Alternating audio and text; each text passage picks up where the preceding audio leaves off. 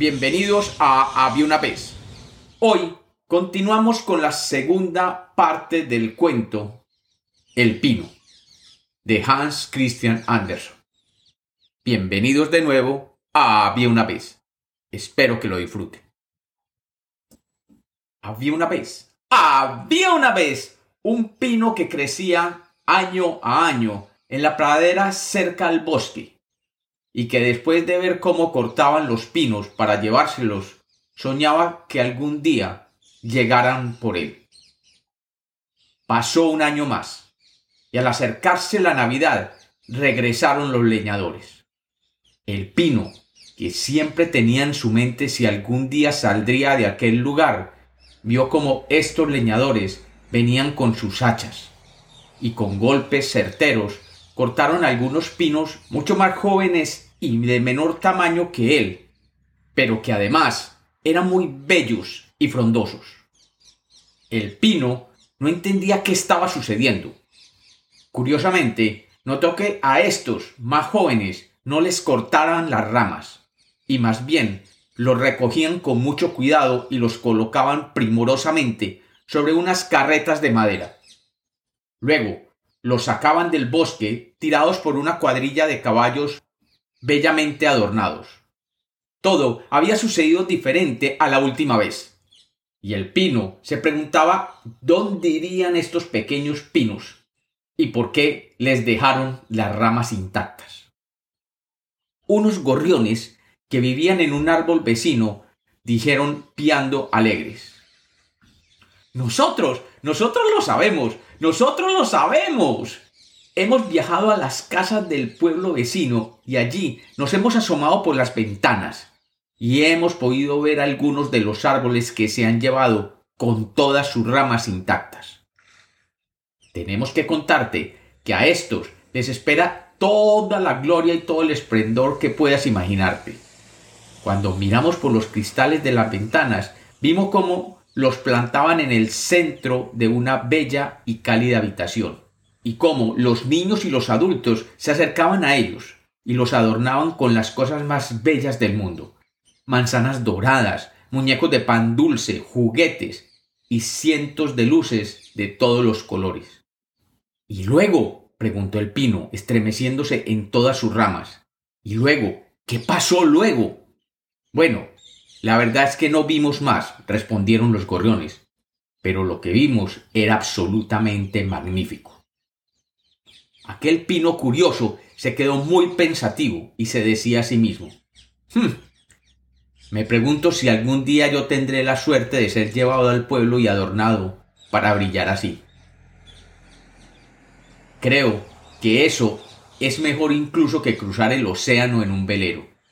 Qué ganas tengo de que llegue la próxima Navidad. Ahora soy tan alto y frondoso como los que se llevaron el año pasado. Ah, si estuviese ya en la carreta, si estuviese ya en esa cálida habitación en medio de ese brillo resplandeciente. Y luego de eso, me pregunto qué sucederá. Sí, la verdad es que tiene que haber algo mejor, algo más bello aún esperándome porque si no, ¿para qué iban a adornarme de tal manera? Seguramente algo más sucederá, algo más, más grandioso y espléndido. Pero, ¿qué podrá ser? Ah, qué dolorosa es la espera. Yo mismo no sé qué me va a pasar en el futuro. El viento y la luz del sol que lo escuchaban se acercaron a él y le dijeron, Alégrate, ahora que estás con nosotros. Alégrate de tu vigorosa juventud al aire libre y disfruta cada instante.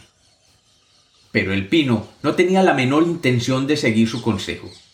Y el tiempo pasó, y éste continuó creciendo y creciendo.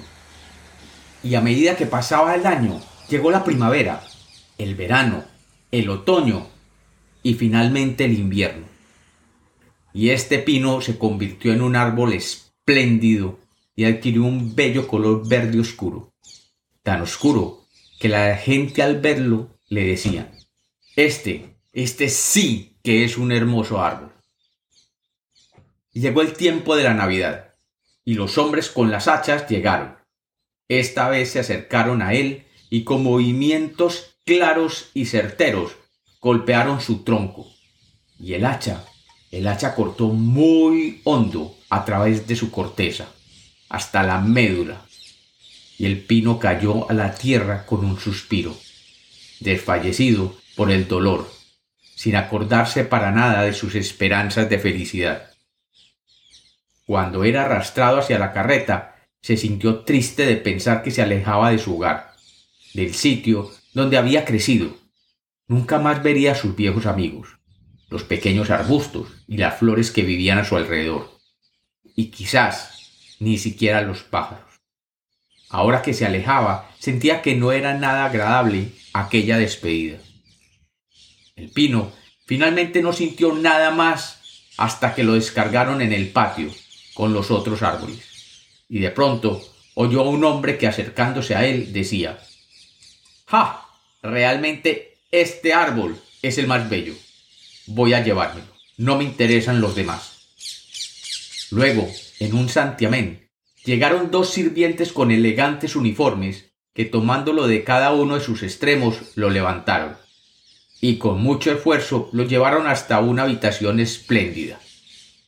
En esta habitación el pino podía ver que había retratos colgados en todas las paredes y dos gigantescos jarrones chinos con leones en las tapas, junto a la enorme chimenea de azulejos.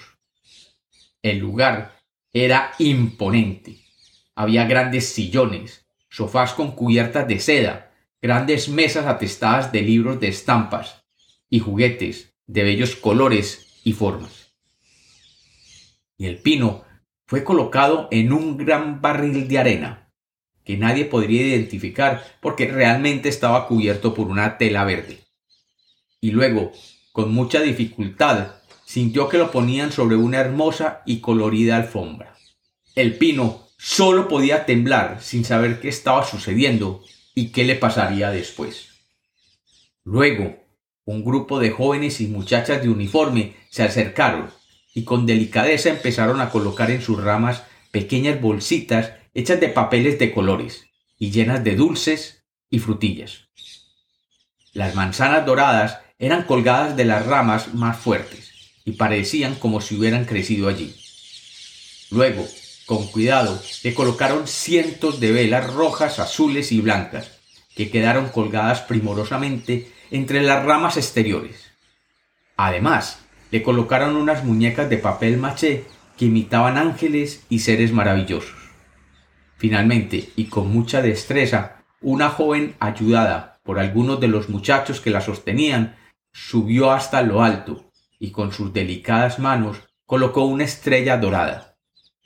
El pino, que podía admirarse en un gran espejo que había en el salón, veía tal esplendor y brillo que no podía creer que le estuviera pasando algo tan magnífico. Los jóvenes terminaron de decorarlo y acercándose a él le decían Esta noche, esta noche vas a brillar como nunca lo has hecho. Ya verás lo bello que lucirás. Y el pino se llenó de orgullo y pensó Ah. No puedo esperar a que llegue la noche. No veo la hora de que enciendan las velas y todo, y todo sea brillo. Pero, ¿qué pasará luego? pensaba el pino. ¿Será que los otros árboles del bosque vendrán a visitarme y admirarme? Mm, ¿Será que los gorriones se reunirán todos en los cristales de la ventana para mirarme desde afuera? ¿Será que podré quedarme aquí y podré seguir creciendo y lucir mis adornos durante todo el año? Y eso pensaba el pino. Y mientras analizaba el futuro, se dio cuenta que la corteza comenzaba a dolerle. Era un dolor extraño, ya que nunca lo había sentido anteriormente y que simplemente ignoró. Y como los cuentos nacieron para ser contados, esta es la segunda parte del cuento El Pino, en Había una vez.